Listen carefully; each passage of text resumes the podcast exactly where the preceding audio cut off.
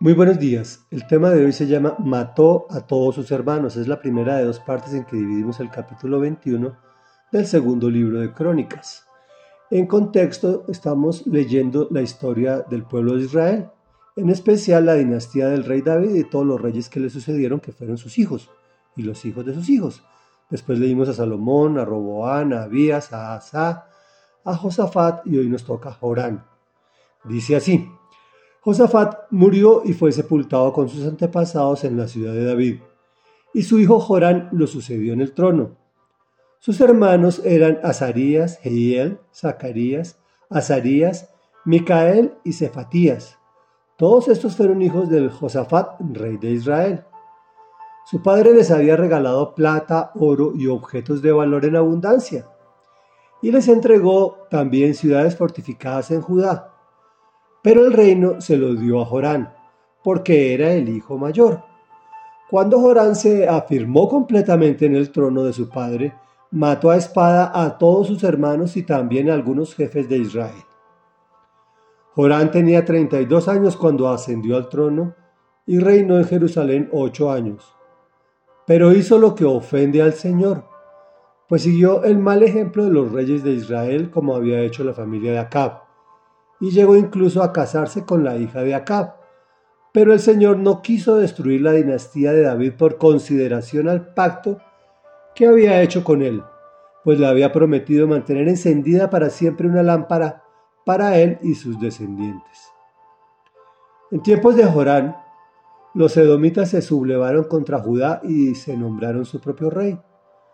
Por lo tanto, Jorán marchó con sus capitanes y todos sus carros de combate los edomitas lo cercaron a él y a sus capitanes de los carros, pero durante la noche Jorán logró abrirse paso. Desde entonces, Edom ha estado en rebelión contra Judá, al igual que la ciudad de Limna, que en ese mismo tiempo se sublevó. Esto sucedió porque Jorán abandonó al Señor, Dios de sus antepasados.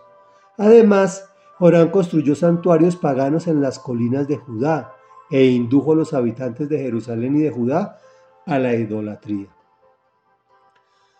Reflexión. Jorán no fue un buen rey, ni hijo, ni hermano, ni nada.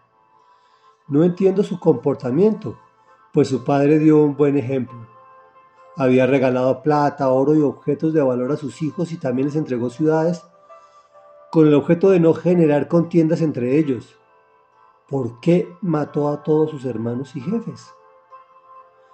Adicionalmente hizo lo que ofende al Señor. Construyó santuarios paganos en los lugares altos. Fíjense que esa es una de las características de la brujería, ¿no?